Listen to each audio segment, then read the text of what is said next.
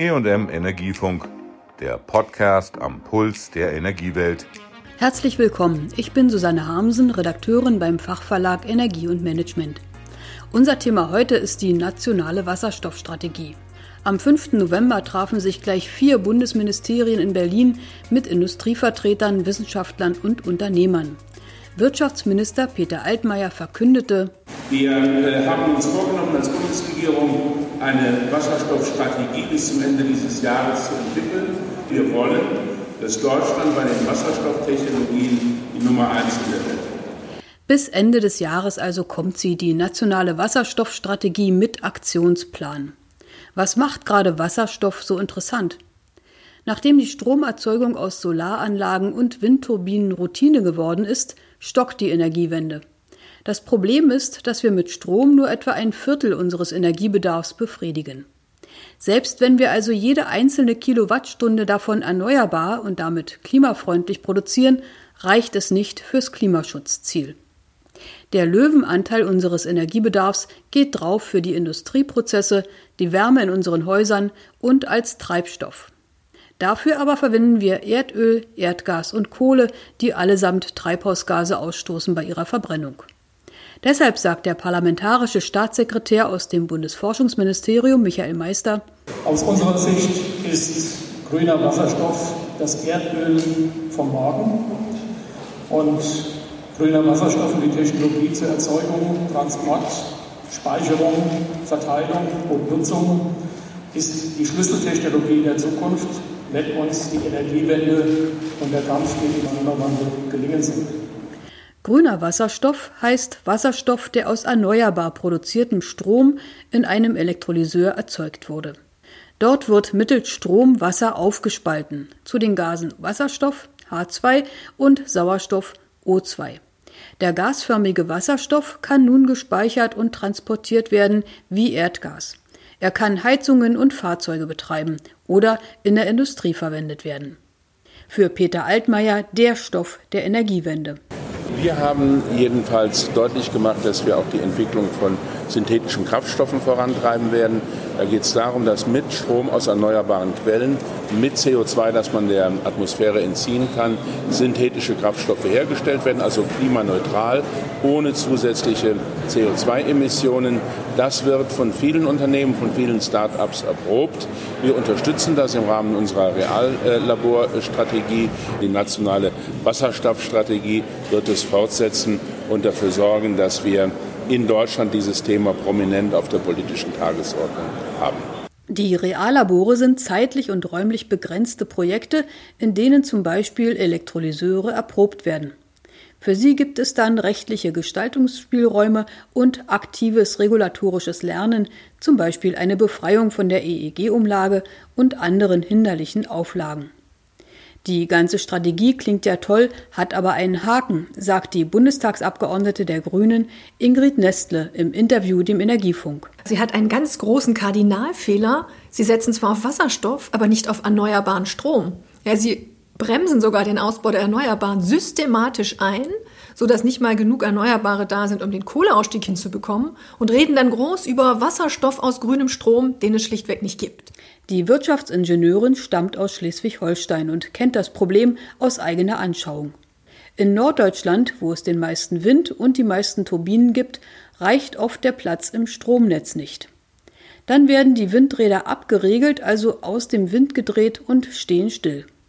Die Betreiber bekommen dafür Entschädigungen. Diese sogenannten Redispatch-Kosten betragen deutschlandweit pro Jahr schon über eine Milliarde Euro, bezahlt von den Verbrauchern. Stattdessen soll künftig in diesen Überschusszeiten Wasserstoff produziert werden.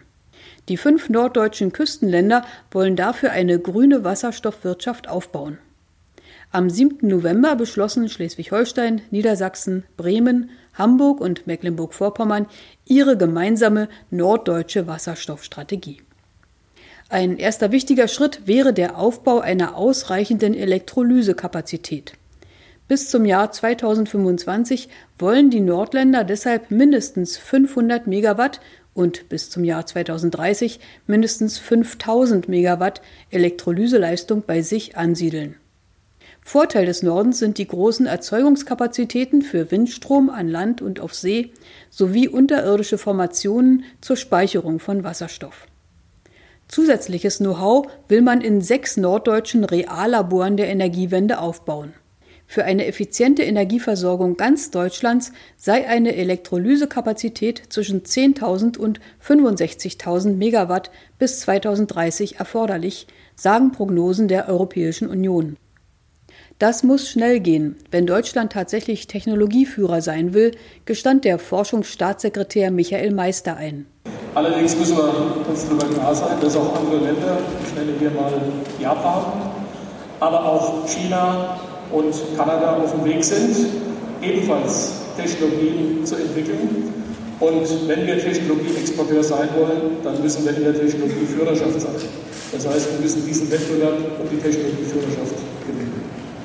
Der Deutsche Wasserstoff- und Brennstoffzellenverband begrüßt natürlich die Strategie. Doch brauche es nicht nur eine energiepolitische, sondern auch eine industriepolitische Roadmap dafür. Die EU hat schon eine und prognostiziert darin einen Umsatz der europäischen Wasserstoffindustrie von 130 Milliarden Euro bis 2030 und eine Million Beschäftigte in diesem neuen Industriezweig.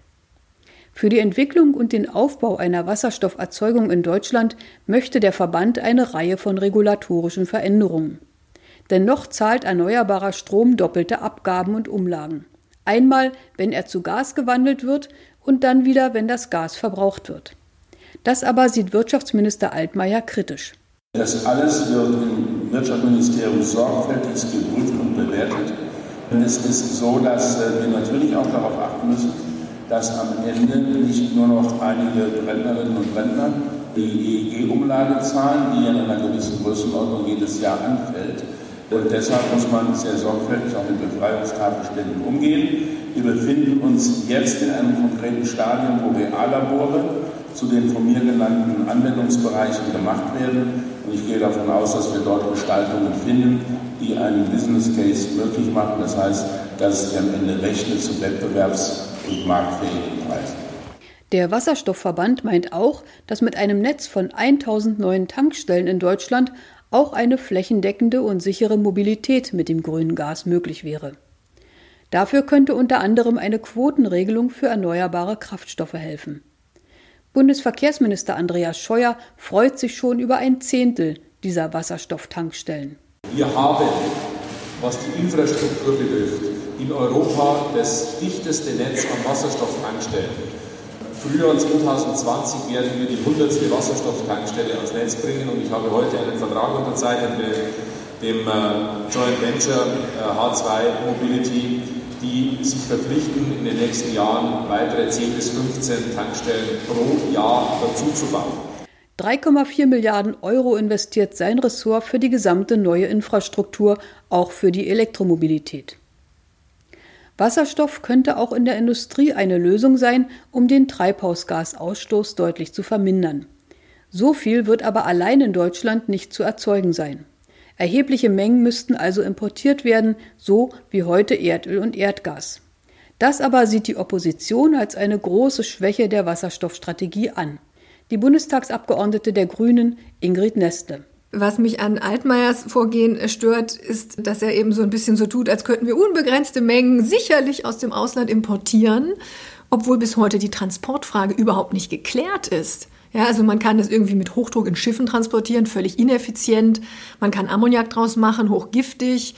Man kann es irgendwie in so Flüssigkeiten einlagern. LOHC heißt das. Muss man aber sehr viel Flüssigkeit transportieren, um ein bisschen Wasserstoff reintun zu können. Pipelines sind auf den langen Distanzen auch nicht mehr so einfach. Und die Idee, da irgendwie synthetische Kraftstoffe draus zu machen, da muss man erstmal CO2 aus der Luft abscheiden, und zwar im großen Maßstab, was heute überhaupt nicht geht. Und deshalb ist es eine sehr blauäugige, naive Strategie. Und ich staune schon, wie eine Partei, die immer so auf Versorgungssicherheit dringt, an dieser Stelle einfach komplett auf Prinzip Hoffnung setzt. Wirtschaftsverbände fordern mehr erneuerbare Stromerzeugung, Befreiung von der EEG-Umlage für Elektrolyseure und Investitionen ins Gasnetz und die Technologie als Teile der Wasserstoffstrategie der Bundesregierung. Kerstin Andreal, Vorsitzende der BDEW Hauptgeschäftsführung, will die Anerkennung als erneuerbare Energie im Gebäudeenergiegesetz. Beim Import von Wasserstoff brauche man ein transparentes, unbürokratisches Nachweissystem für die Herkunft und Nachhaltigkeit. Ich bleibe gespannt, welche dieser Forderungen einen Platz in der Wasserstoffstrategie der Bundesregierung bekommen werden. Das war's für heute. In der kommenden Woche geht es um ein Solarthermieprojekt in Ludwigsburg in Baden-Württemberg. Tschüss, sagt Susanne Harmsen. Das war der EM Energiefunk. Bleiben Sie voller Spannung und bis nächste Woche.